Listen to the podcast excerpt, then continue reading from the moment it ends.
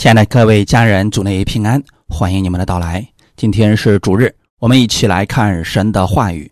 今天我们来看《列王记上》十七章八到十六节，《列王记上》第十七章八到十六节。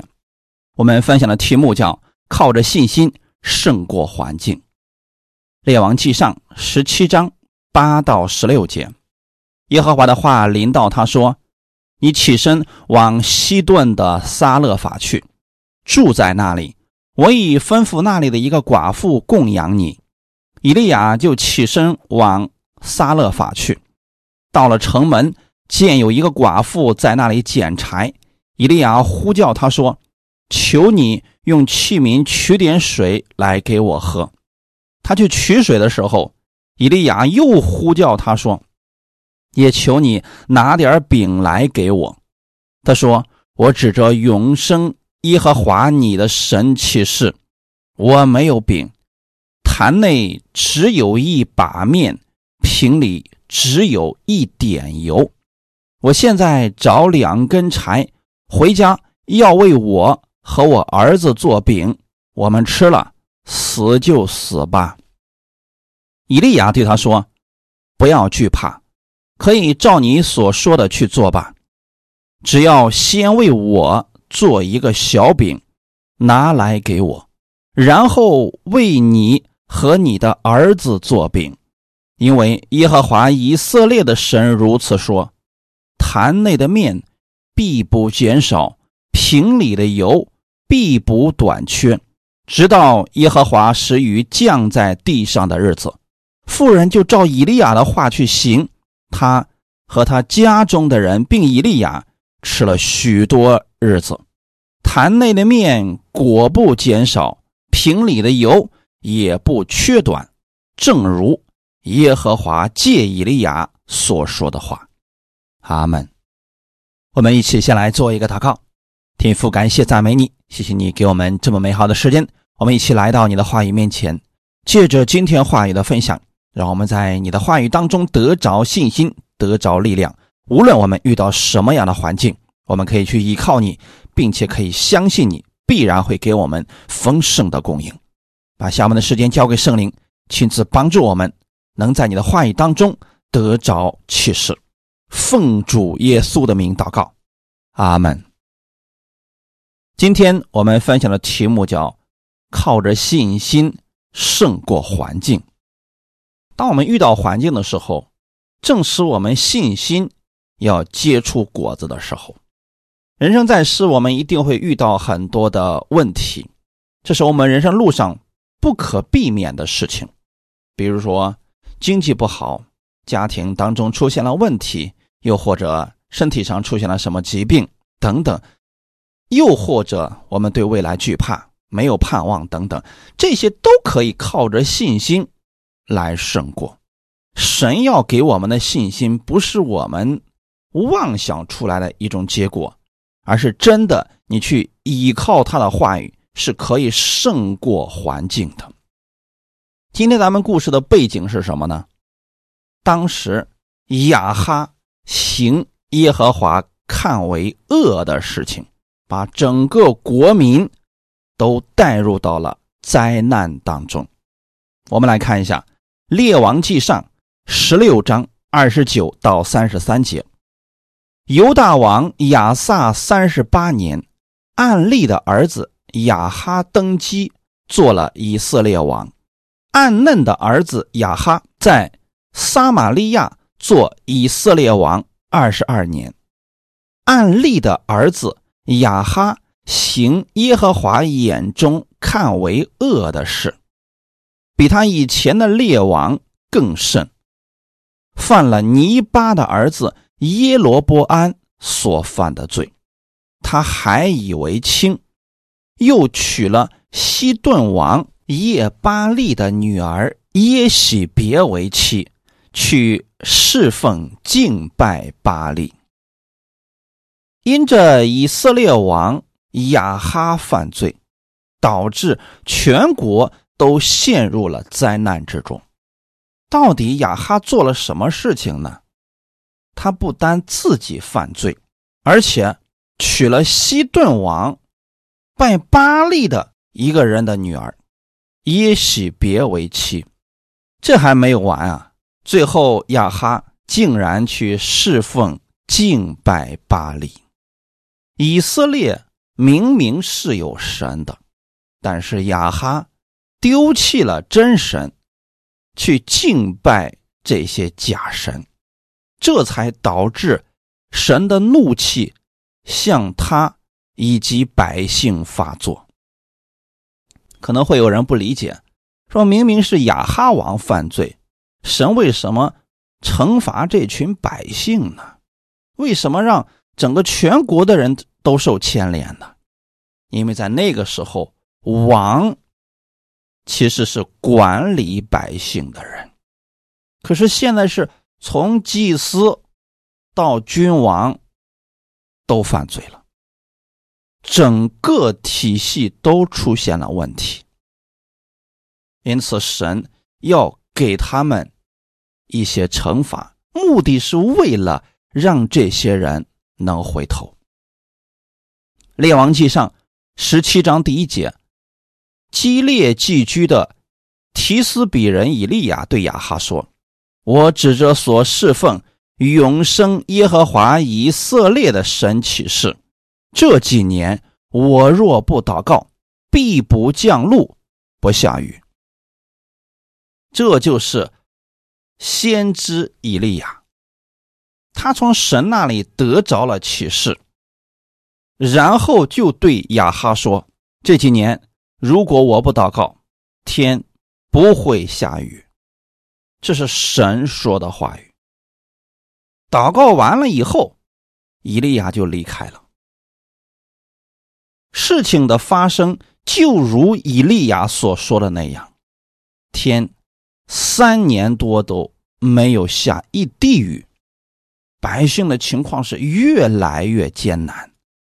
此时的亚哈王并没有意识到是他自己的信仰出了问题，他还一直以为是以利亚造成了这一切的灾难，所以他派兵四处去捉拿以利亚，以为只要把以利亚给杀了。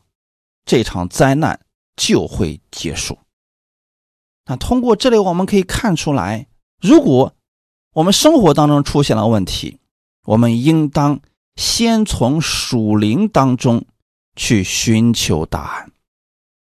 如果在你的生活当中也出现了异样，比如说环境发生了改变，很多事情总是不顺利。遇到很多事情，明明好好的，总是发生失败。要先从属灵当中去寻求答案，因为你现在所看到的那些都是果子，树上的果子出现了问题，应当先从树上找原因，把树上的问题解决了，果子自然就健康了。现在已经到年底了。很多人忙碌了一整年，最后发现，不但没剩下什么，还赔了不少。忙碌了一整年，最后一无所得，这是不好的结果。很多人可能会埋怨环境不好、运气不好等等，但还是需要从属灵上寻求答案。信的正确，就会。活得正确。或许有些人一直都在靠自己，所以才会被这些环境所影响。今天咱们所分享的内容，以利亚的环境也不怎么好。我们来看看他是如何靠着信心胜过的。今天咱们本文的八到十二节。耶和华的话临到他说：“你起身往西顿的撒勒法去，住在那里。我已吩咐那里的一个寡妇供养你。”以利亚就起身往撒勒法去，到了城门，见有一个寡妇在那里捡柴。以利亚呼叫他说：“求你用器皿取点水来给我喝。”他去取水的时候，以利亚又呼叫他说：“也求你拿点饼来给我。”他说：“我指着永生耶和华你的神起誓，我没有饼，坛内只有一把面，瓶里只有一点油。现在我找两根柴回家，要为我和我儿子做饼，我们吃了，死就死吧。”是谁让以利亚来到这个地方呢？当然是我们的神，神的话语临到了以利亚，让他去西顿的撒勒法。神已经预备好了一个寡妇来供养他，但是当以利亚找到这个寡妇的时候，才知道这是一个穷寡妇，已经穷的坛内只有一把面。瓶里只有一点油，别说养活以利亚了，连自己与儿子都快要饿死了。此时，以利亚如果没有信心，他只看环境的话，会不会埋怨神呢？这就是你所说的供应。我们很多人。满怀期待，以为我们今天信了耶稣，在这个世界上就不会再遇到什么风浪。即便我们做什么，我们都可以亨通，都可以成功。这是不是很多人的一些想法呢？因为圣经上有应许，神要在基督里边让我们丰盛有余。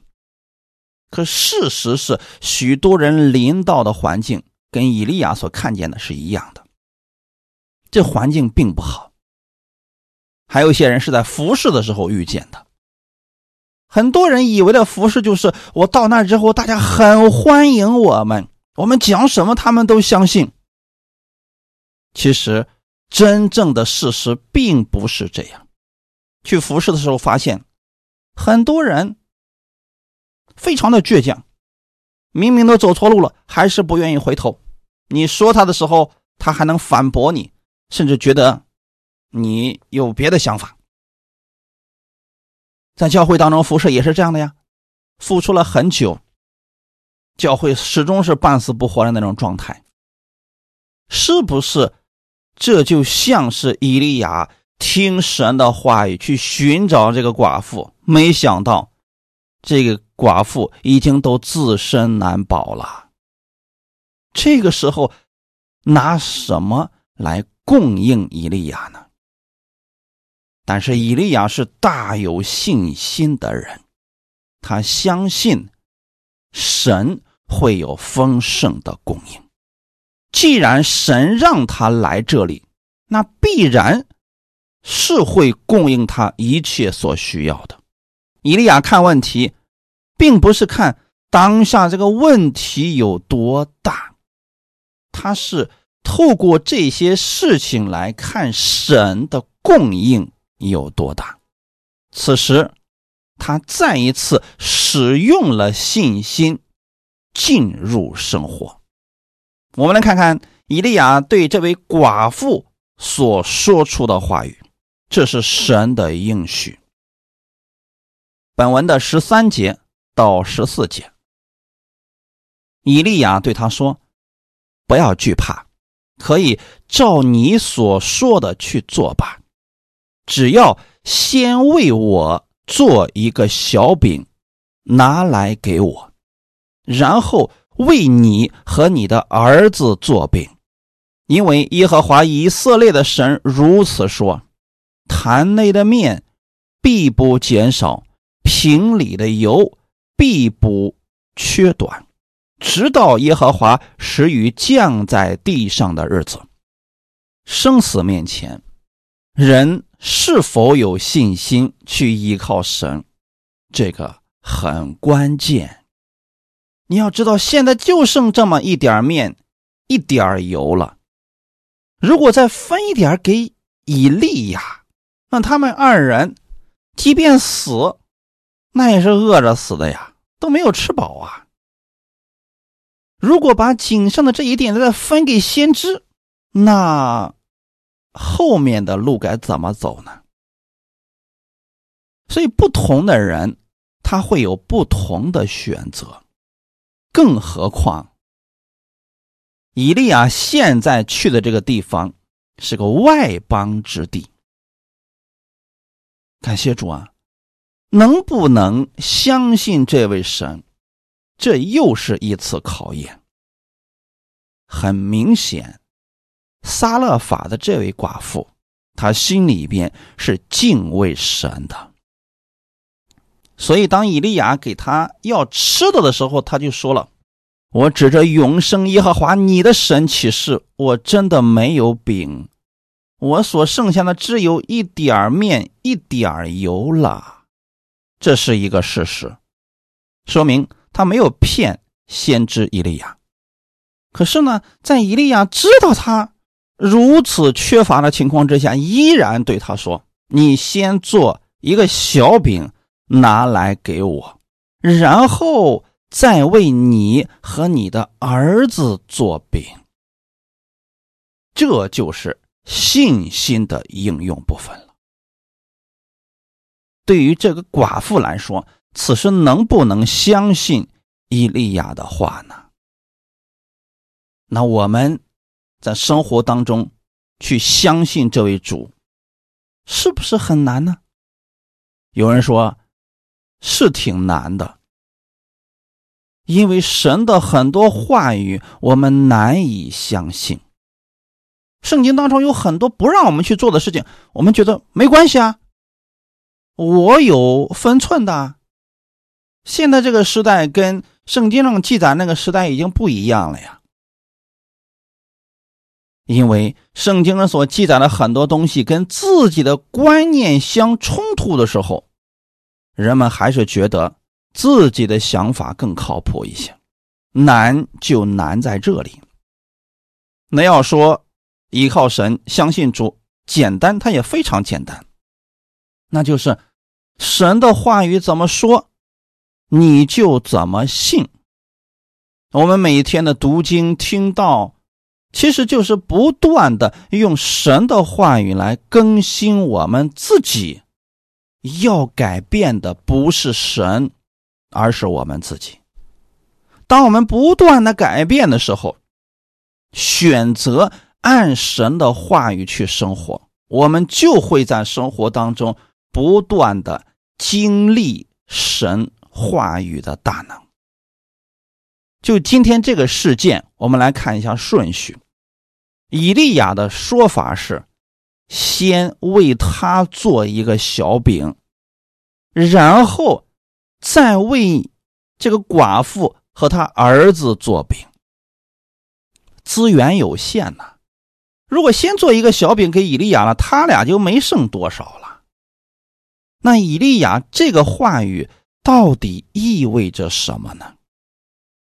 其实就是把我们手中。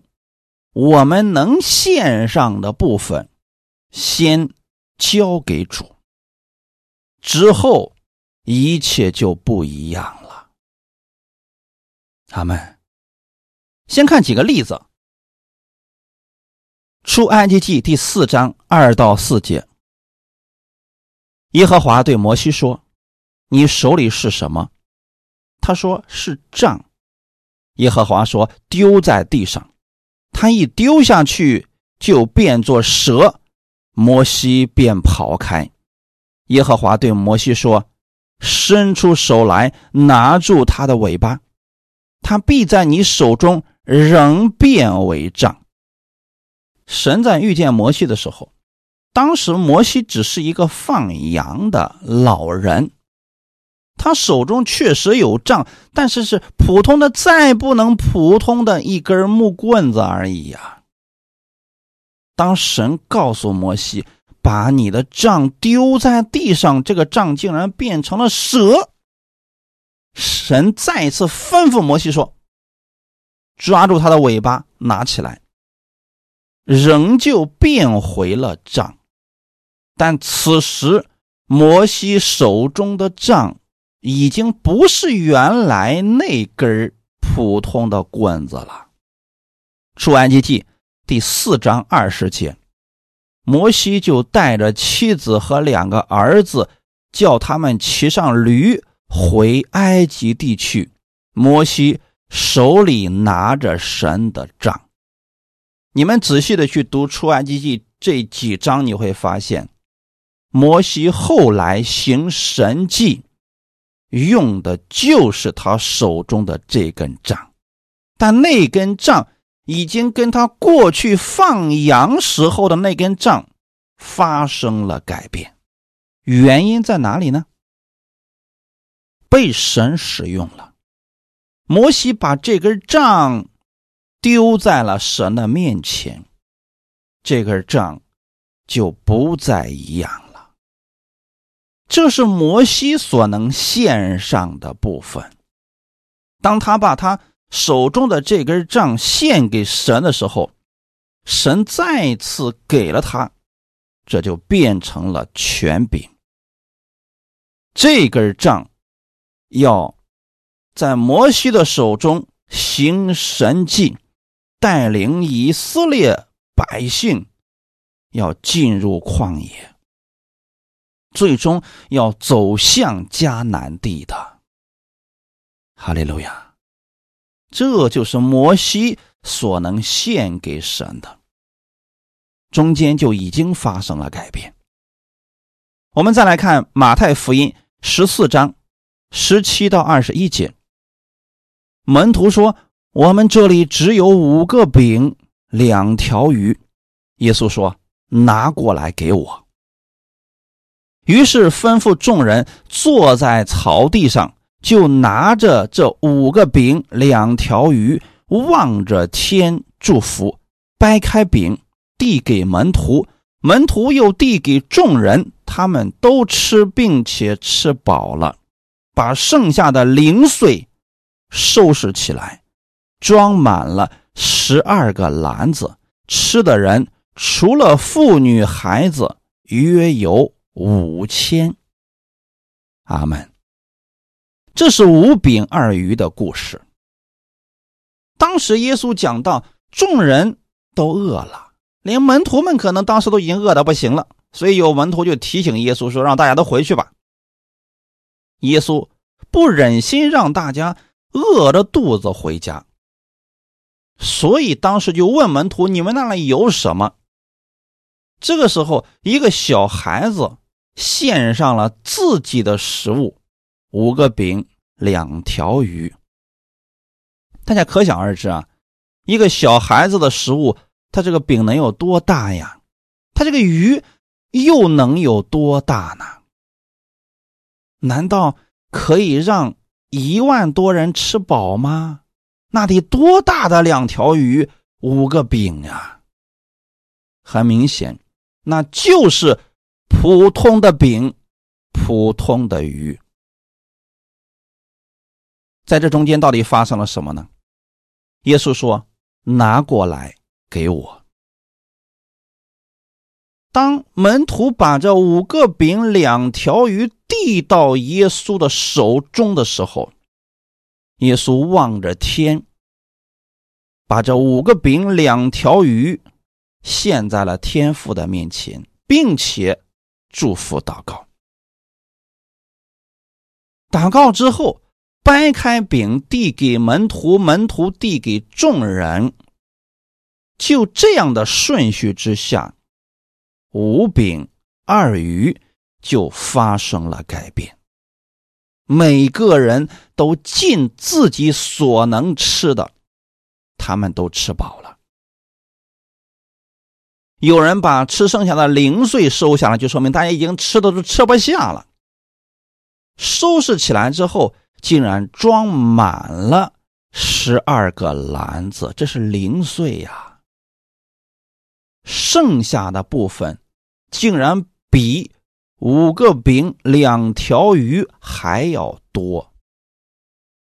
很多人愿意把这些称之为神迹，甚至说有很多人就特别渴望有这样的神迹。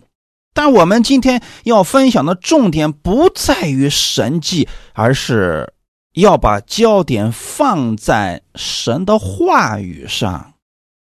神迹是怎么产生的呢？神的能力彰显出来了。神的能力是怎么彰显出来的呢？透过神的话语彰显出来的。这两个例子都让我们看见了一些事情，在这个地上普通的东西到了神的手里边，它就不再一样了。我们看到这个寡妇，当她做一块小饼给了神人以利亚的时候，她手中的东西也就变得不再一样了。哈利路亚！而做这些事情，我们需要信心。信心就是你相信神把不可能的能变成可能的，因为他的应许是真实的。阿门。在旧约的时候，先知的话，那就是神的话。因此，当这个寡妇相信以利亚所说的，并且照着以利亚所说的去做的时候，后面的神迹就发生了。今天，许多人都渴慕神迹能出现在自己的身上，它的前提条件是什么呢？你先相信神的话语，并且照着神的话语去行事为人。你必然会看见神迹的，哈利路亚！我们今天在新约之下，基督的话语就是神的话语啊！阿门。路加福音第四章二十五到二十六节，我对你们说实话，当以利亚的时候，天闭塞了三年零六个月。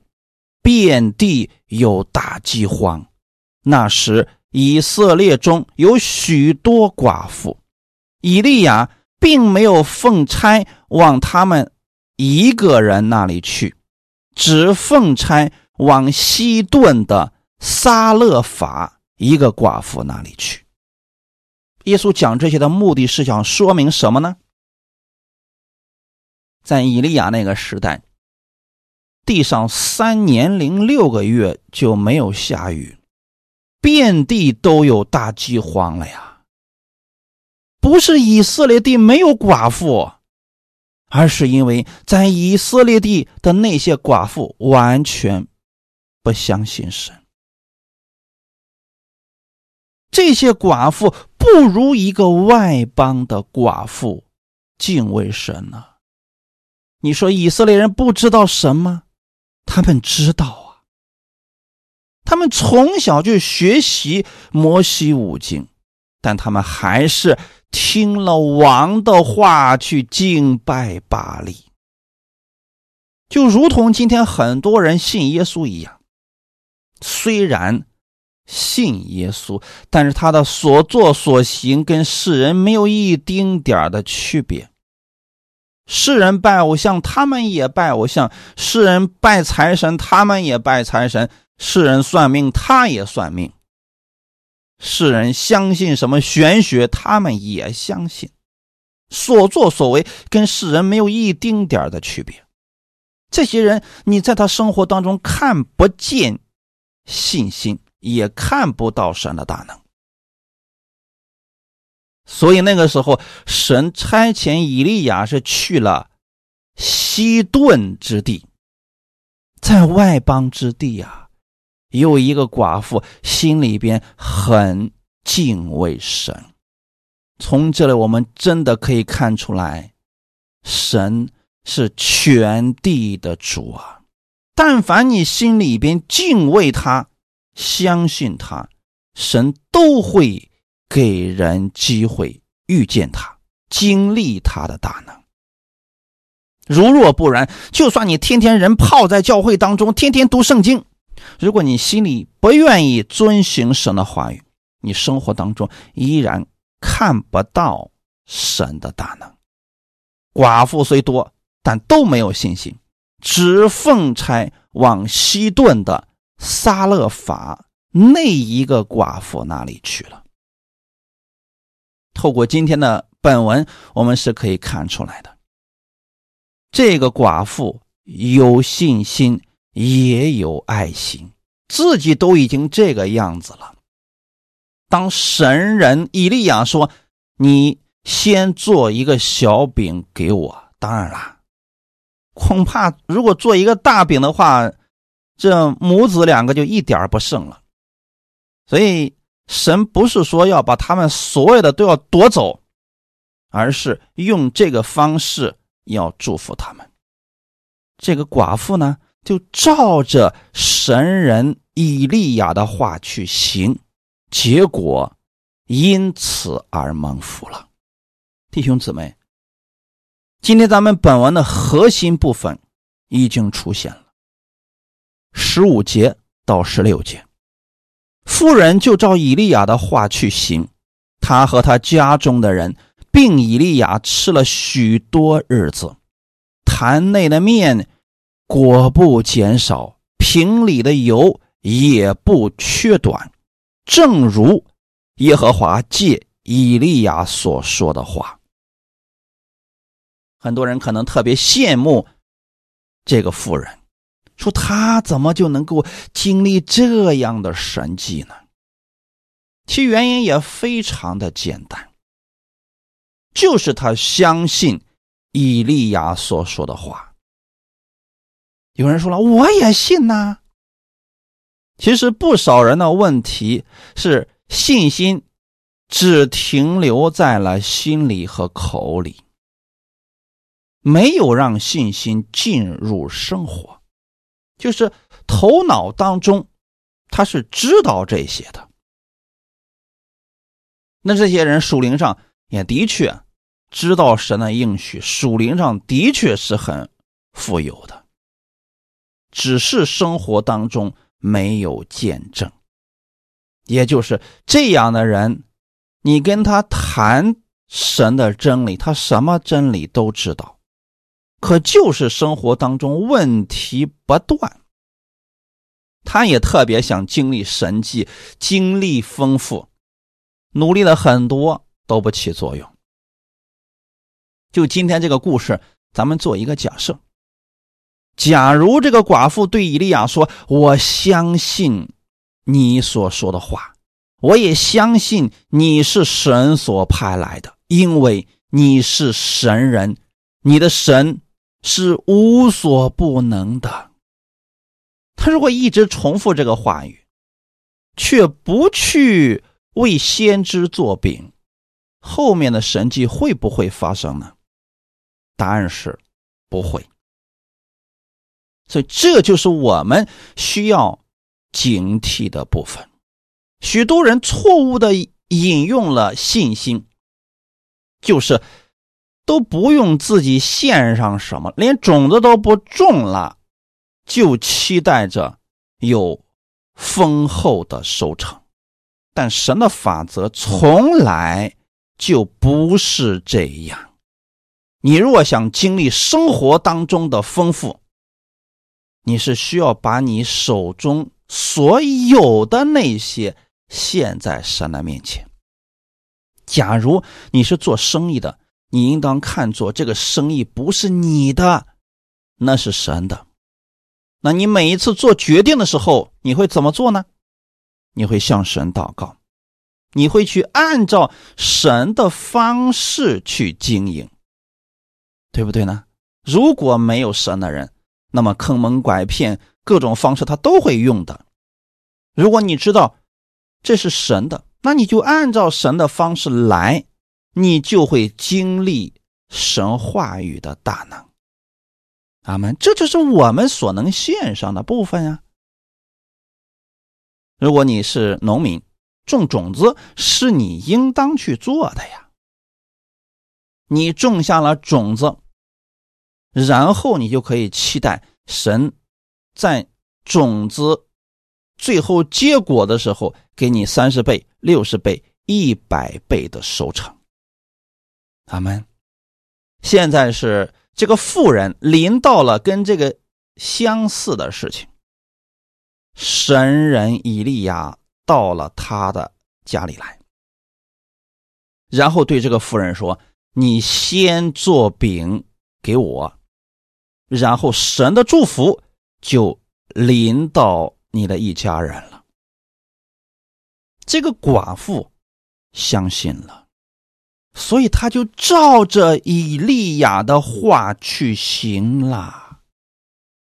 哈利路亚，这一步很关键，可千万别再听一些人胡说八道啊！今天在安殿之家，你什么都不需要做了，你就只管等着神降下祝福吧。但凡有人告诉你让你去努力做的事情，那都是律法。如果这个妇人不照着以利亚的话去行，他后面是不会有这些祝福的。遵行神的话语不是律法。如果想通过遵行神的话语去获取祝福，才是律法。但如果在恩典之下，我们是照着神的话语去行，那是我们相信他的话语，知道他已经赐福给了我们，所以我们乐意如此去行。这就是恩典的生活。阿门。当这个寡妇如此去行的时候，她就是让信心进入了生活呀。你如果不相信伊利亚，你就不会做饼给他了。你相信他所说的话，所以你就会去做一个饼，然后先给他。阿门。这个妇人怎么做了？不单是这个妇人，她以后的生活有了保障，还包括。他家里的人，以及以利亚都经历了神奇妙的供应。那如果我们把这个富人看作是我们当下的环境，在这家里边有一个人对神特别有信心，他带领着一家人去遵行神的话语。神会因着这一个人赐福这一家的人，阿门。所以，当我们看到这个结果的时候，我们很意外吗？并不意外，因为神人以利亚在一开始的时候就跟这个妇人说过了这个结果了，那就是你先做一个小饼给我，你家里的面不会减少。瓶里的油不会缺短。这个结果，这妇人是听到的。今天神在圣经上难道告诉我们的这样的结果少吗？非常的多。那为什么很多信徒依然没临到呢？其实就差他们去遵行神的话语。很多人是里面有信心，但是行出来的时候没有信心，甚至有些人干脆就不行，他就是按照过去的思维在行事为人。就拿今天这个妇人来讲，他想干什么呢？他是想捡两根柴回去之后，把这一点油、这一点面做成一块饼，娘俩吃完之后就死了。很明显，这是很少很少的东西了，已经。阿门，这就是他们要去做的事情。但是神人来了，把这一切改变了。他先做了一块饼给神人，他这里就被神给改变了。所以，这是我们需要去更新和改变的部分。如果你的情况的确就像我刚才所说的那样，一年下来了。你一算，发现这一年又白忙活了，生活还是那么的艰难，甚至有些人都变成负的了。这说明我们需要改变了，我们需要按照神的话语去生活。那就明年开始，重新给自己一种方式来生活。过去你可能就是想捡两根柴就这么。过就完事儿了。现在，你要相信神的话语，按照神的话语去生活。那么你的一切将不再一样。本文的十六节也给出了我们准确的答案：坛内的面果不减少，瓶里的油也不缺短，正如耶和华借以利亚所说的话。再一次把我们的焦点带回了神的身上。很多人总是说：“为什么在我身上没有神迹呢？”你能不能把你的焦点放在神的话语上？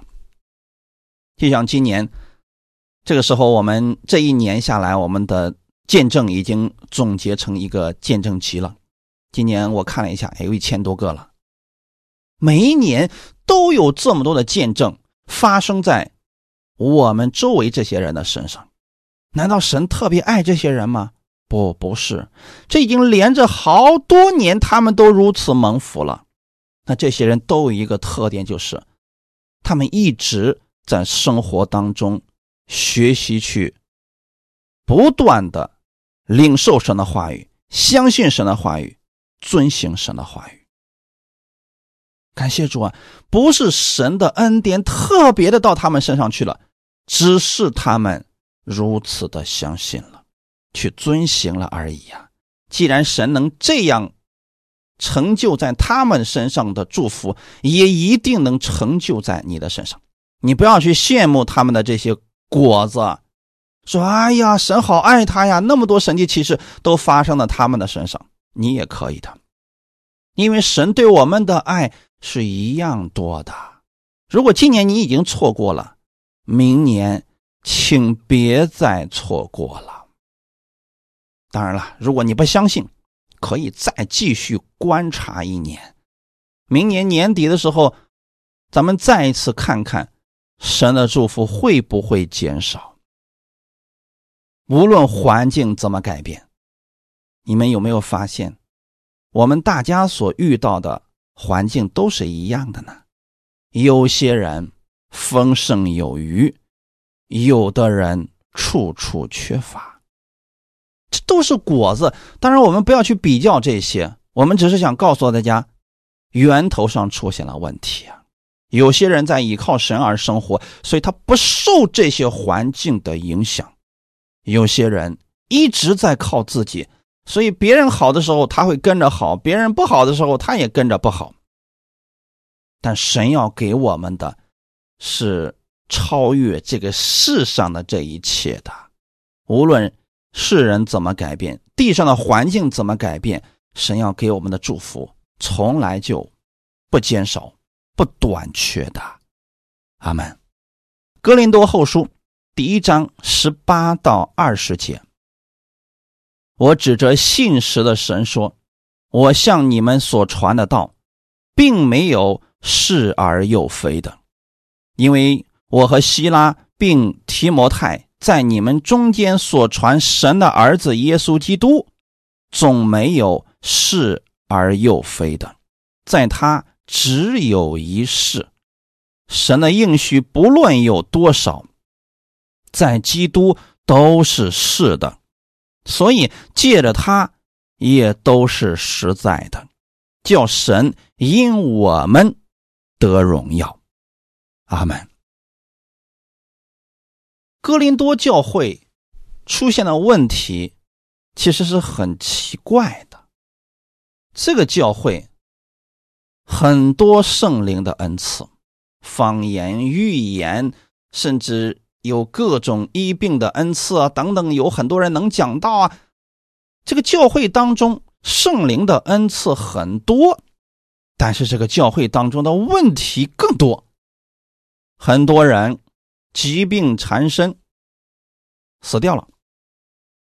有人就问了：那那些有医治恩赐的人，为什么不给他祷告呢？哎，问题就在这儿，这些人拥有神的这些恩赐，却不使用在教会当中，而仗着这些恩赐夸口。那从古至今，有很多人都拥有神的恩赐，但是有些人不按神的话语去行，甚至说拿着这些恩赐去收费，这都是神不喜悦的事情啊。在哥林多教会当中，信徒之间没有彼此相爱，没有彼此相助，而是彼此攻击、彼此拆毁。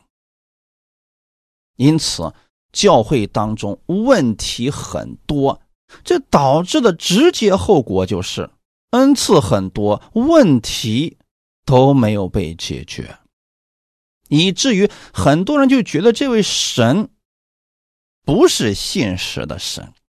神是说谎的神，我不知道我们身边是不是有些人也会这样想。我已经很努力的在听神的话语了呀，为什么我的问题还是没有解决呀？你有没有发现他的问题在哪里呢？很努力的听神的话语，说明他是不情愿的。你要知道，我们。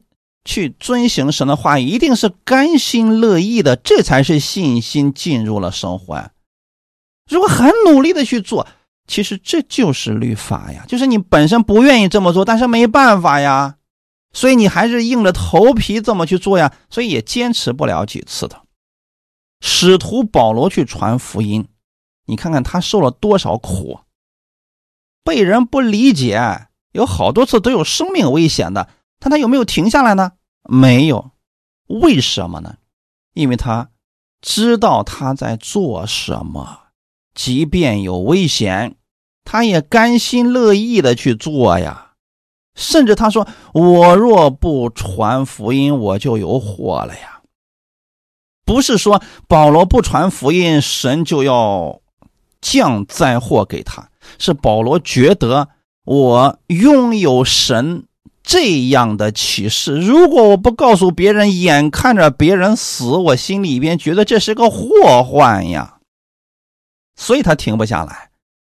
保罗从来没觉得自己传福音如此艰难，他觉得，哎呀，我已经很努力的在传福音了。不，他没有觉得这样，他总觉得自己做的还不够。他总觉得，我是不是没有把神的这些真理给大家讲明呢？这是保罗心里焦急的部分，他希望每一个听到他这样传真理的人都能打开心门来接受这位主，因为保罗心里非常清楚，他知道这位神是信实的。使徒保罗也是，他从来就没有把他的焦点放在神迹奇事上，但他的人生本身就是一个奇迹啊，在他的。传道生涯当中也产生了无数的神迹奇事，神给他的供应也是丰丰富富、一无所缺的。阿门。所以这段话语我们要知道，保罗所说的不是一个理想化的东西，而是他已经经历过的东西。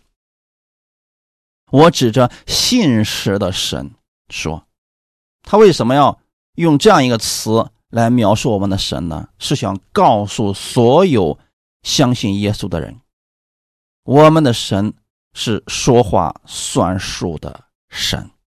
我们所信的这位主，他应许给我们的一定会实现。大家不要怀疑，也不要再疑惑了。神的话语是就是，不是就不是，绝不会出现是而又非的。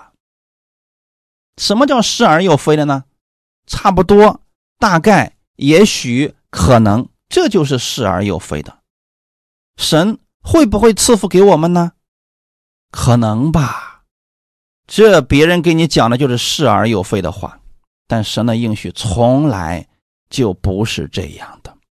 保罗给别人讲耶稣基督的时候，从来就不是用这样的方式去传讲的。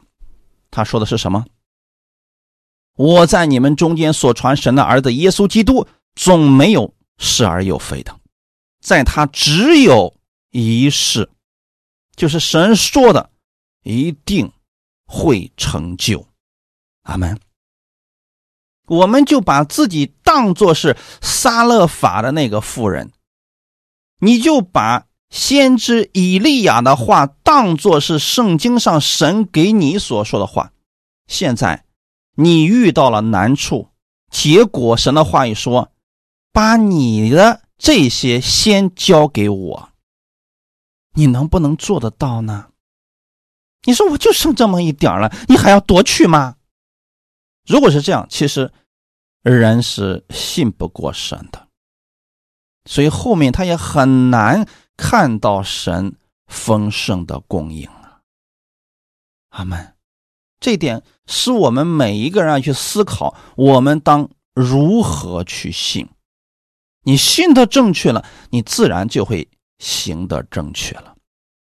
神的应许，不论有多少，在基督都是是的，给你的就是给你的，你领受到了这些就是给你的，神不会再夺回去了。阿门。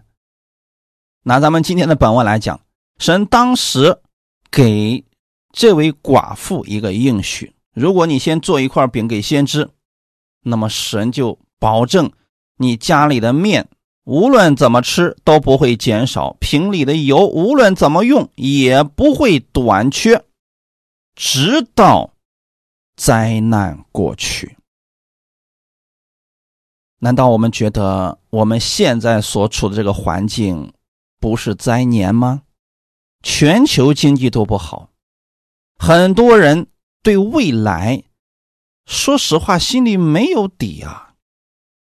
那这个时候，我们是不是要相信神的应许呢？因为神的大能一定是在人不能的时候显明出来，你才会认可这是神的大能。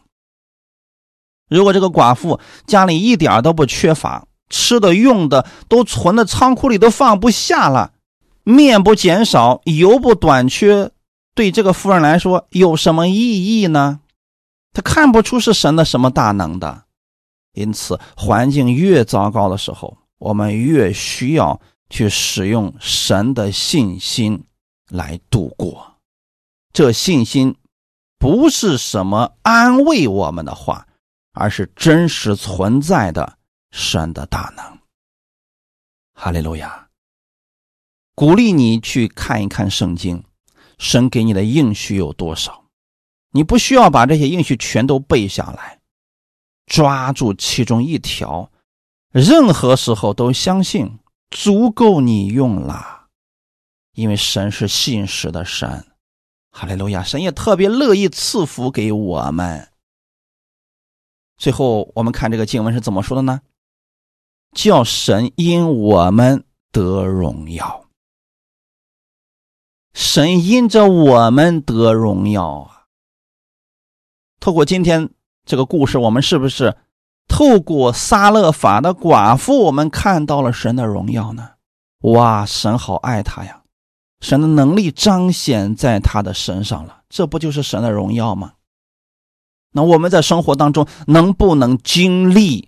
这样的荣耀呢，在别人都不信的时候，你相信神的应许，靠着神的应许持续的相信，结出不一样的果子。